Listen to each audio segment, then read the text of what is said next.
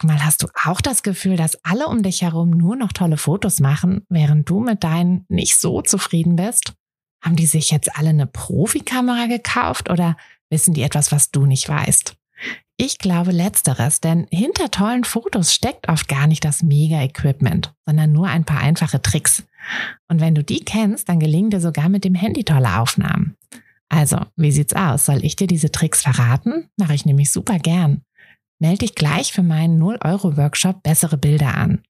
Dazu suchst du dir unter fotografenschmiede.de slash workshop minus bessere minus Bilder einfach deinen Wunschtermin aus. Und dann gibt es ganz bald eine Person mehr, die auch nur noch tolle Fotos macht, nämlich dich. Also, wir sehen uns im Workshop. Herzlich willkommen zu einer neuen Espresso-Folge. Hier bekommt ihr ja immer einen Tipp aus meinem Alltag als Fotografin, als Selbstständige und als Mama für euren Alltag. Und heute, der heutige Tipp, den habe ich schon mal gegeben. Also ich glaube nicht in den Espresso-Folgen, aber bestimmt schon mal im großen Podcast.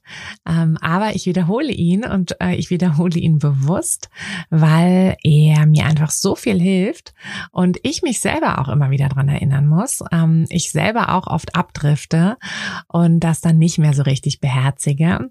Und der Tipp ist aus dem Buch ähm, One Thing von Keller. Ich kann die den Link zum Buch beziehungsweise einfach den Titel, den genauen Titel vom Buch ähm, in die Beschreibung packen. Aber der, ja, also das Buch hat mir super geholfen. Der Kerntipp aus dem Buch ist, dass wir uns, ähm, wie der Titel ja schon verrät, auf eine Sache konzentrieren sollten. Und das ist tatsächlich etwas, was wir im Alltag ja oft nicht machen. Im Alltag haben wir ja oft so viele Sachen, die in unserem Kopf sind, die von, ne, also so viele Sachen auf der To-Do-Liste und, ähm, und überhaupt. Und das ist eine Sache, die uns tatsächlich oft verwirrt und oft so ein bisschen auch davon abbringt, eine Sache richtig zu machen. Also wir können natürlich, also klar, wir haben viele To-Dos und so, das ist, das ist normal, aber wir können eigentlich immer nur ein großes Ziel verfolgen. Das funktioniert gar nicht anders. Wir können nicht mehrere Ziele, mehrere große Ziele verfolgen. Wir können vielleicht ein, also verschiedene Ziele für verschiedene Bereiche in unserem Leben haben, aber selbst da, ne, also ihr erinnert euch vielleicht an die äh, Folge, wo es um Priorität ging. Hm, selbst wenn wir also selbst wenn wir sagen, okay, ich habe halt in jedem Bereich meines Lebens ein Ziel, dann ist es trotzdem so, dass diese Ziele eine bestimmte Rangordnung haben. Also wenn wir eben nur noch ein gewisses Maß an Zeit übrig haben, dann werden wir natürlich äh, uns für eine Sache davon entscheiden müssen oder für mehrere Sachen vielleicht, aber wir können wahrscheinlich dann nicht mehr alles machen. Und wenn wir im Alltag oder beziehungsweise eher so im Beruf, beruflichen oder eben auch in der Selbstständigkeit, im Business, ähm, wenn wir zu viele Projekte auf dem Tisch liegen haben, dann verzetteln wir uns oft und dann machen wir irgendwie nichts richtig oder wir fangen alles an, aber ähm, wir sind halt mit dem, mit dem Kopf immer auch schon beim nächsten Projekt und können uns nicht so richtig auf eine Sache fokussieren. Und da merke ich dann immer wieder, dass ich dann überhaupt nicht so richtig zustande bekomme. Und das führt dann dazu, dass ich ja total unzufrieden bin, weil ich halt nicht das Gefühl habe, dass ich irgendwas geschafft habe heute.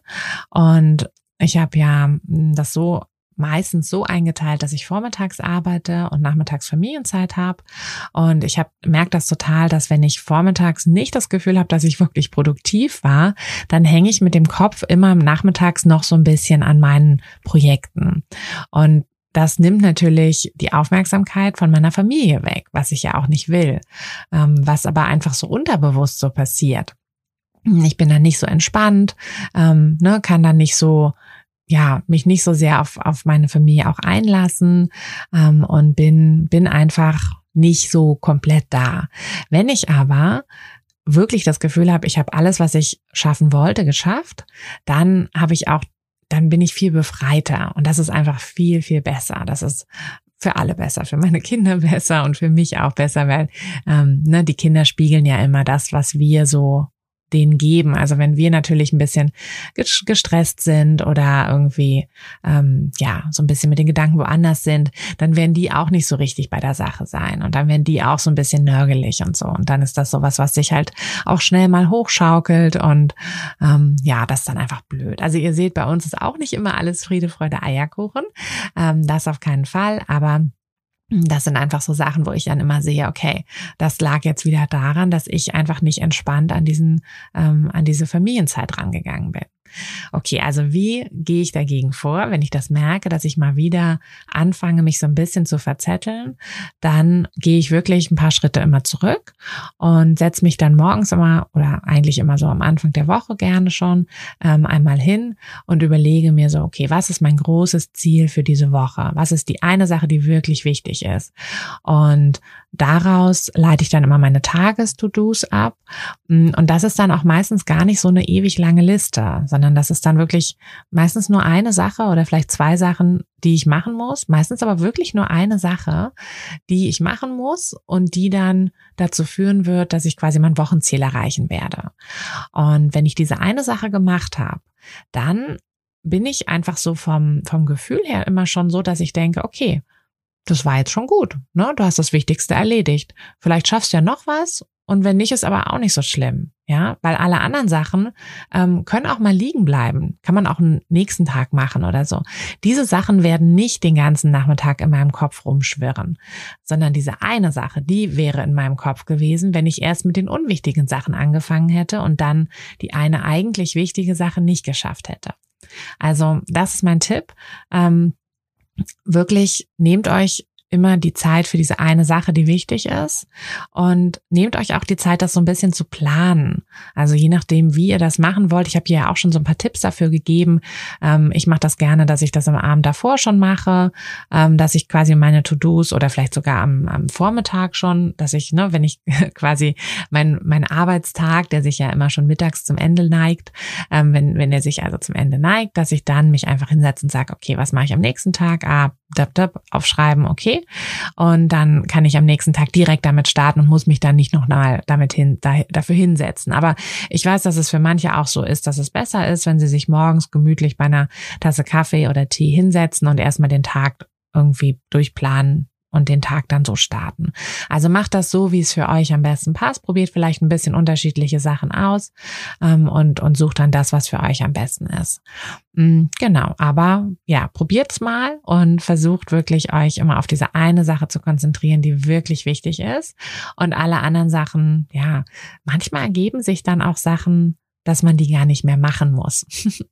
also das ist natürlich auch der große Vorteil, wenn man manche Sachen ein bisschen liegen lässt, ähm, dass man dann irgendwie merkt, so, ach komm, na, die Welt wird nicht untergehen, wenn ich das jetzt nicht mache. Ähm, ja, ich habe auch so ein paar Sachen schon schon dann irgendwie in die in die Ablage P ähm, verschoben. Ist dann auch mal okay. Genau, aber ähm, eine Sache, die eine Sache, die wirklich wichtig ist, die solltet ihr ähm, auch in den Fokus stellen und für die solltet ihr auch die Zeit, die ihr, ähm, ne, egal wie viel Zeit es ist, manchmal, also bei mir ist es manchmal tatsächlich nur eine Stunde oder eine halbe Stunde. Ähm, manchmal ist es einfach so.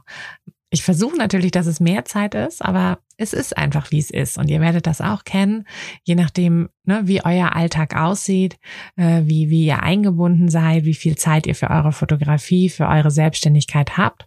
Ähm, es ist manchmal nicht viel Zeit, aber die Zeit solltet ihr wirklich optimalst nutzen. Und das tut ihr, indem ihr euch auf die eine Sache konzentriert, die wirklich wichtig ist.